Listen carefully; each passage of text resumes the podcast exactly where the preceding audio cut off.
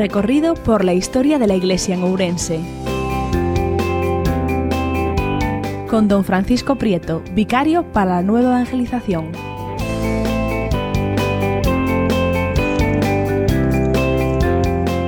Seguimos con nuestro recorrido a través de los caminos y de la vía 18 de la Vía Nova que nos ayuda a hacer también recorrido a través de los siglos y de la historia. Vamos poco a poco, ciertamente, pero hay que hacerlo con precaución y prudencia, como de la misma manera que se recorrían aquellos caminos y aquellas vías, ¿verdad? Conviene hacerlo también por los caminos de la historia, sobre todo cuando la escasez de fuentes y la sombra que tenemos sobre esos primeros siglos, pues tiene que dejar poco espacio a la imaginación y bastante a la prudencia en el relato aunque lo hayamos hecho en el anterior episodio a través de la evocación de lo que pudieron significar y significaron aquellas domus, villas, lugares de reunión de los primeros cristianos, en otros lugares evidentemente del imperio más, perdón, más urbanizados, más romanizados que lo que era lógicamente el noroeste de nuestra querida Galicia, nuestra Galicia en aquellos tiempos lejanos del siglo II, donde seguramente el proceso de romanización era escaso y mínimo y venía configurado por esas vías que nos cruzaban donde según el parecer de algunos historiadores, el interés de los romanos no era tanto por un proceso de romanización entendida como la instauración de ciudades, sino más bien un proceso de explotación. No era tanto una romanización cultural que mostrara a los romanos a través de edificios, de ciudades, de nivel de vida típicamente romano, sino de la explotación de las riquezas mineras y agropecuarias de nuestras tierras. No sé si conocéis el hermoso lugar de las médulas, precisamente cerca del barco de Valdeorras, en el camino que nos conduce, ¿verdad?, hacia las tierras de Astorga. Ahí podéis precisamente admirar eh, ese trabajo de la minería romana, eh, buscando vetas de oro. Bueno, pues quizás les interesábamos más en ese sentido, al menos en estos primeros siglos.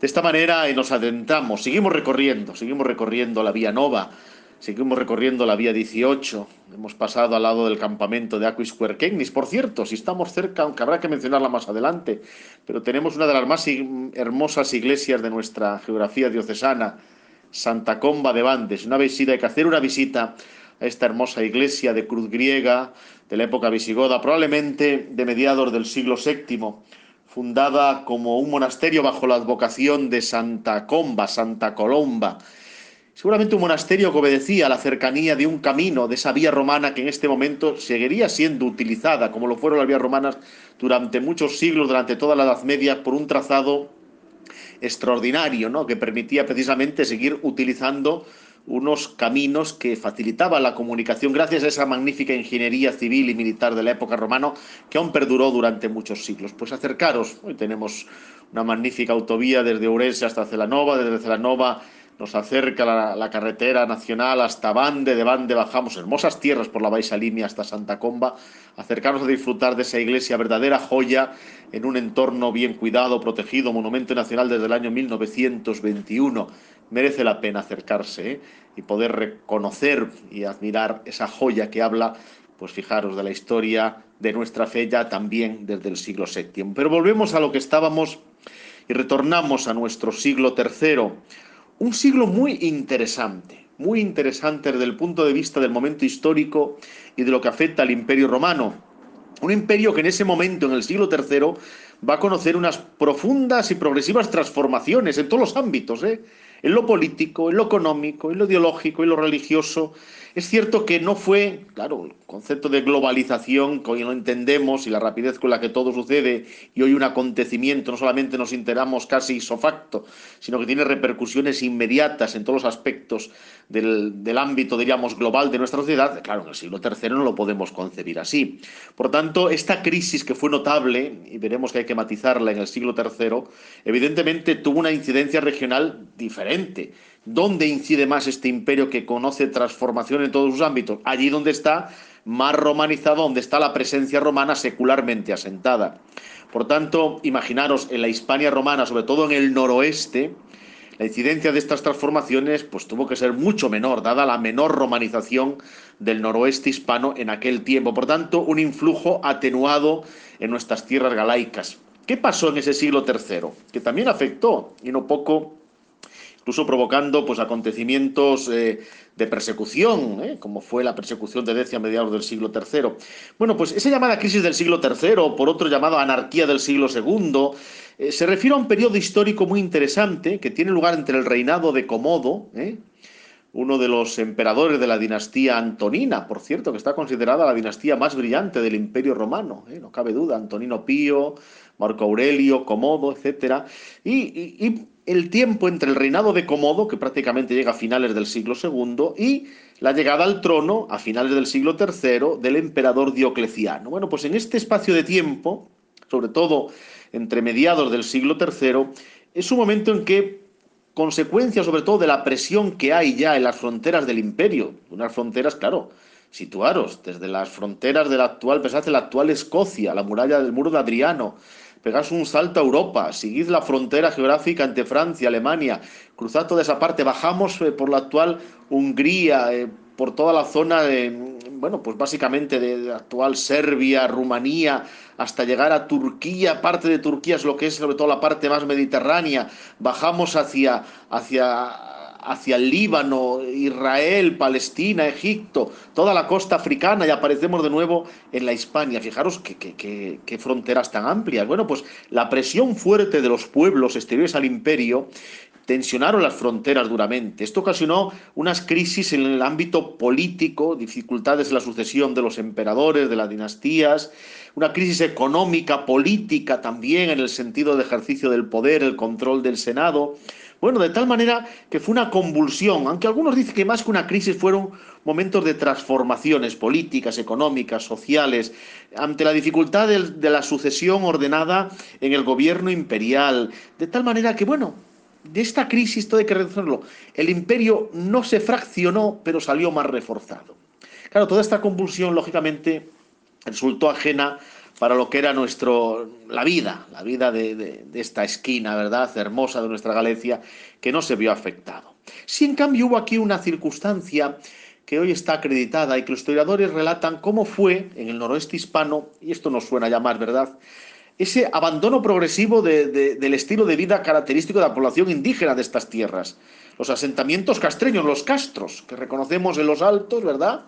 Esa cultura castreña de la población prerromana, que vivían en esos pequeños pueblos eh, eh, protegidos en las zonas altas, con pequeñas murallas, con eh, esa disposición en casas de piedra, cubiertas en madera, para hacer unos tejados sencillos, con paja, etcétera. Bueno, pues esa cultura castreña, porque cada vez hacía más peligrosa la vida ahí en los castros, se abandona en favor de las villas romanas, o sea, esa presencia romana en el ámbito rural, esas grandes villas desde las cuales en torno a ellas se genera un mundo de gente del que dependen para el trabajo de los campos, el patrono romano controla las tierras, en torno a él sirvientes, esclavos, trabajadores del campo, de tal manera que la población indígena comienza a desdibujarse en la Galicia de este tiempo y empieza a haber una mayor presencia durante el siglo III de la cultura y del mundo romano. O sea, a, mediados del siglo III las tierras de la Galicia, de nuestra querida Ourense, también comienzan a romanizarse, a haber unos contactos culturales más estrechos y más influyentes del mundo romano hacia la población indígena existente en estas tierras. Aunque os decía, como acabo de decir precisamente por el nacimiento de las villas romanas, que había un interés más en una romanización de explotación de los recursos mineros, agrícolas, que no tanto una romanización cultural, eh, urbana en ese sentido. ¿no? Bueno, en este momento, eh, mediados del siglo III, hay alguna serie de datos que son interesantes que conozcamos, aunque a lo mejor nos pueden parecer un poco eh, distantes de lo que es el Ourense de aquel tiempo. Podéis imaginaros que, por supuesto, no existe como tal ese asentamiento que denominamos la ciudad de Ourense. Pero sí hay un, hay un obispo en el norte de África, en la ciudad de Cartago, San Cipriano, a mediados del siglo III, donde la crisis precisamente del imperio, de la presión precisamente de, de las fronteras, llevará a que un emperador como Decio promueva una ofrenda a los dioses en todo el imperio, todo ciudadano es obligado a ello porque las fronteras peligran, los dioses tienen que proteger a Roma, todos se verán obligados a ello. ¿Qué hacen los cristianos, que son ciudadanos romanos? Pues pasó una crisis profunda porque esa presión que obligaba a ofrecer sacrificios, que era muy sencillo, ¿eh? se ponían altares en las calles, unas barritas de incienso y te daban un certificado, un libelo, conforme como buen ciudadano habías cumplido. Y claro, muchos cristianos pues apostataron, ofrecieron el incienso, otros no lo hicieron, pero algo parecido, compraron el certificado. Y otros, no pocos, también dieron testimonio de su fe. Por lo tanto, veis cómo esa crisis del imperio afectó también y provocó una crisis profunda porque apareció una realidad en una iglesia que llevaba prácticamente casi un siglo de tranquilidad pacífica, tranquila convivencia con el imperio, pues claro, se descubrió que no pocos cristianos cedieron. Bueno, pues ese obispo, perdonadme por esta, esta divagación, Cipriano de Cartago, escribió una carta, la número 67, dirigida al presbítero Félix y a los fieles de León y de Astorga, y también al pueblo de Mérida. Qué interesante, ¿verdad? Eso era el noroeste también, la Galicia abarcaba también hasta la región, hasta la zona de Astorga-León. O sea que, por tanto, eh, a mediados del siglo III, León y Astorga constituyen como una única sede, en la cual, por tanto, hay una comunidad cristiana, un obispo al frente, y por tanto eh, muestra de que evidentemente comienza de una manera incipiente a asomar la presencia cristiana en las tierras del noroeste hispano de aquel tiempo. Los historiadores también aquí matizan, ¿eh? algunos dicen que realmente la sede episcopal era Astorga, Legión, León, la Legio, era sede de un importante campamento legionario, no tenía características de ciudad y por tanto no era viable o posible que allí hubiera una comunidad cristiana con un obispo al frente, un pequeño presbiterio, sus diáconos. En cambio, Astorga sí tenía entidad como ciudad y posiblemente allí fue más real esa, esa posibilidad de una sede episcopal. También hay otro acontecimiento que nos lleva ya a finales del siglo III y que de nuevo lo que hace es mostrarnos que en estos momentos tenemos que seguir manteniendo una incipiente presencia cristiana muy anónima, donde no había comunidades cristianas constituidas como tales, salvo esa excepción que podemos eh, acreditar, y así es, para Astorga León, y que incluso podemos acreditar quizás pues, en Braga, porque claro, la vía 18 parte de Braga, de Braga Augusta, incluso en Lugo, porque eran centros urbanos romanos significativos, pero no más allá, ¿eh? no más allá de ello. Bueno, pues un acontecimiento confirma esto, es el concilio de Elvira. Es cierto que tiene lugar apenas iniciado el siglo IV, en torno al 300, 302, en un lugar donde aún no está muy claro, en los alrededores de la actual Granada. Pero a lo que voy, este primer concilio hispano de la historia eh, es muy significativo porque es como un punto de llegada de todo lo que pasó a lo largo del siglo III. Bueno, pues a este concilio, acuden, pero claro, acuden, pues ya podéis imaginarlo, ¿eh? recorriendo aquellas vías romanas que permitían de norte a sur y, de sur a norte, pero en este caso de norte a sur, llegar y acercarse hasta esta Elvira en las inmediaciones de la Granada actual, pues acude solo un obispo de toda la zona de la Galicia, Decencio, obispo de León, claro, uno solo del norte. En cambio, la mayoría de ellos eran, pues fíjate tú, hasta siete obispos de la, de la Bética romana, actual Andalucía para situarnos, acompañados de 16 presbíteros, además de otras 37 comunidades cristianas que estaban allí representadas. Claro, esto da una idea. Si en un concilio convocado en Elvira, la mayoría de los que acuden, ¿eh? los 37 allí presentes, la mayoría son de regiones romanizadas, indica que ya había una presencia cristiana significativa en la zona bética. En cambio, del norte, solo uno, ¿eh? Decencio, obispo de Lugo. Claro, esto demuestra que evidentemente pues, el cristianismo del noroeste hispano, también el de las tierras aurienses, pues está representado por un obispo de las más antiguas sedes peninsulares, lo cual demuestra pues cómo la presencia cristiana va paralela a la romanización. Otras comunidades importantes en la Galicia, con la capacidad de tener un obispo al frente, pues hay que descartarlo. ¿eh? Parece una posibilidad mínima. Ya he dicho únicamente Braga o Lugo, a lo largo de la segunda mitad del siglo III, segundamente tenían las condiciones para que esto tuviera lugar. Pero he dicho y califico al siglo III desde el anonimato del siglo II, el siglo III es como el que va poniendo los cimientos. Y como sabéis, los cimientos son fundamentales, pero no son visibles en una edificación, pero son fundamentales. Por tanto, pongamos y atrevamos a decir un incipiente o una incipiente presencia de comunidades cristianas significativas, Astorga, Braga, Lugo, pero no hay muchísimo menos un proceso de cristianización que tendremos que descubrirlo pues a lo largo del siglo IV que es cuando nos encontraremos, bueno, pues con un cristianismo que va poco a poco ya mostrando, aventurando su identidad, porque el concilio de Elvira, además de dar estos datos sobre quienes acudieron, en sus 81 cánones que contiene, pues es muy significativo el esfuerzo que ahí se ve precisamente porque hay una población de origen cristiano que aún participaba pues en sacrificios y celebraciones paganas, con lo cual no poco de estos cánones pues eh, de alguna forma aluden eh, y repudia la participación de algunos cristianos aún en celebraciones que procedían, eh, o, al menos, o algunas, ¿eh? del ámbito de la población indígena o del mundo romano. Pero es un cristianismo que se va consolidando, que va adquiriendo identidad, que poco a poco, bueno, pues va, va haciéndose presente. Quizás con las dificultades como podía haber en otros lugares y comunidades cristianas del resto del occidente cristiano, pero que lógicamente en una zona como esta, donde la romanización estaba haciéndose presente a través de las villas romanas, donde la cultura urbana es en apenas puntos significativos, lugares muy significativos, pero no suficientemente extendidos.